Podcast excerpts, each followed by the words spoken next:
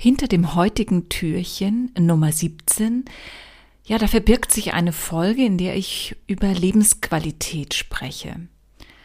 Denn das Leben ist ja keine Liste, die man systematisch abarbeitet. Hinter dem Begriff Leben bzw. dem Begriff Lebensqualität verbirgt sich ja eine unglaubliche Vielfalt, mit der man sein eigenes Leben gestalten kann. Dies setzt natürlich aktives Handeln voraus, denn nur dadurch schaffe ich mir ja immer wieder neue Möglichkeiten. Selbstständigkeit und Unabhängigkeit sind Zustände, die sich viele Menschen wünschen und auch letztendlich erreichen können, aber die nicht wie selbstverständlich irgendwann da sind. Dafür braucht es vor allem die Bereitschaft, sein Leben selbst in die Hand zu nehmen.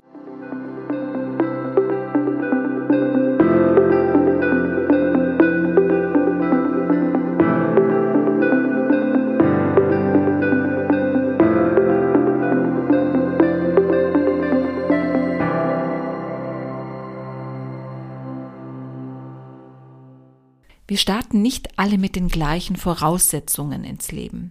Einflüsse von außen haben natürlich auch Einfluss auf das eigene Leben. Und so hat jeder Mensch ja ganz individuelle Herausforderungen zu meistern und bekommt auf der anderen Seite auch ganz individuelle Chancen im Leben bereitgestellt. Wir haben vieles in der eigenen Hand und sollten unsere Fähigkeiten benutzen, um ein Leben zu leben, ja, das vor allem uns gefällt, mit dem wir zufrieden sind. Welche Lebensbereiche den Fokus bekommen, wo wir unseren persönlichen Sinn des Lebens ja besonders sehen, ja, das ist eine absolut individuelle Entscheidung. Individualität hat natürlich auch seine Grenzen, nämlich da hört sie auf, wo wir auf einen anderen Menschen treffen. Rücksichtnahme und Akzeptanz sind notwendig, damit jeder seine Individualität leben kann. Und wer möchte schon in einer Welt voller Egomanen leben?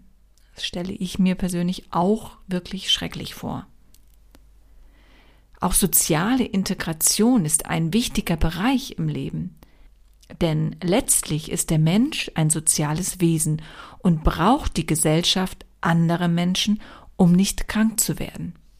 Spaß am Leben zu haben, wird oft mit Vitalität, Selbstbewusstsein, Kreativität und Glücklichsein verbunden. Letztlich aber ist der Indikator für Lebensqualität, die jeder Mensch für sich definiert, in der Regel die Differenz zwischen dem Ist-Zustand, also dem Hier und dem Jetzt, und dem Soll-Zustand, also dem Zustand, ja, den er anstrebt. Lebensqualität ist somit objektiv nicht messbar und von der subjektiven Wahrnehmung des Einzelnen abhängig, da jeder ja ein anderes Ausmaß von körperlichen, psychischen und emotionalen Bedürfnissen hat. Lebensqualität beschreibt psychologisch gesehen also die subjektive Zufriedenheit mit den eigenen Lebensbedingungen beziehungsweise die erlebte Handlungsfähigkeit im Sinne der Selbstwirksamkeit in einzelnen Lebensbereichen. Und jeder einzelne Lebensbereich kann damit einen Beitrag zur Steigerung der ganz allgemeinen Lebensqualität leisten.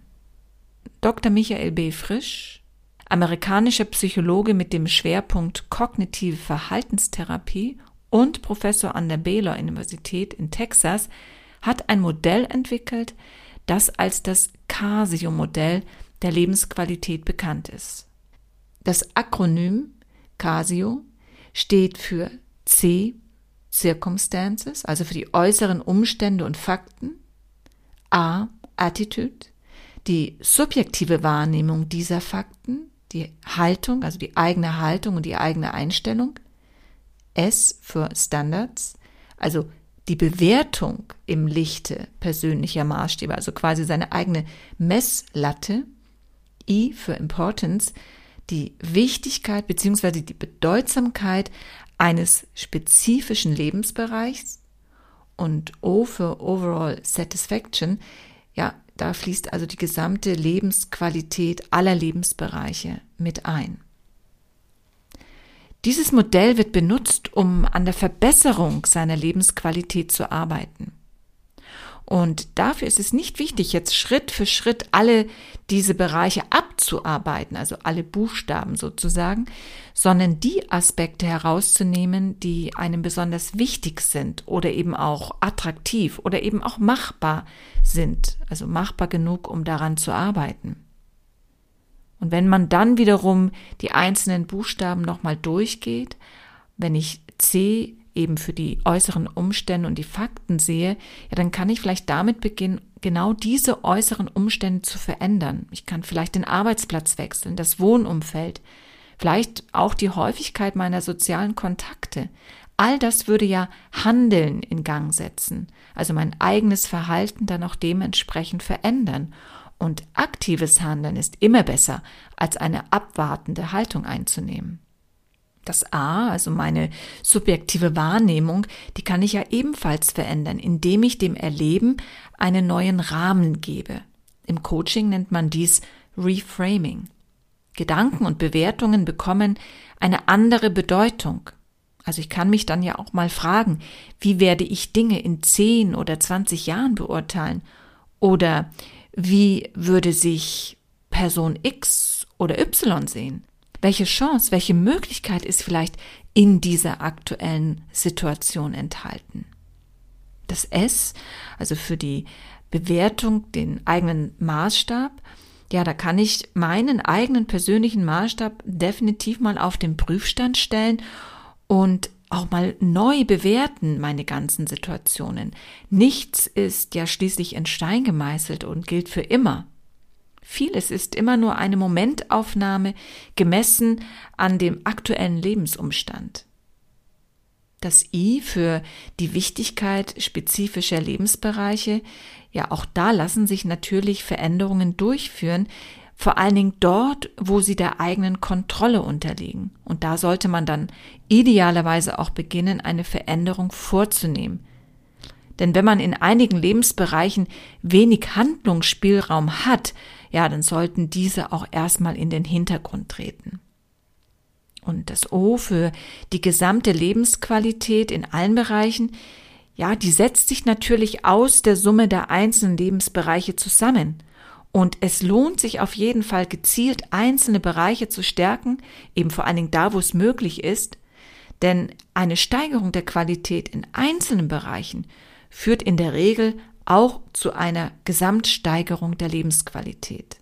Zusammengefasst kann man sagen, dass es Sinn macht, die Bereiche im Leben herauszufinden, mit denen man auf jeden Fall zufrieden ist und die Bereiche herauszufinden, ja, wo man etwas ändern möchte. Veränderungen können immer durch das eigene Handeln initiiert werden. Und mit einem Zitat von Johann Wolfgang von Goethe möchte ich diese Folge beenden. Das Leben gehört dem Lebendigen an. Und wer lebt, muss auf Wechsel gefasst sein.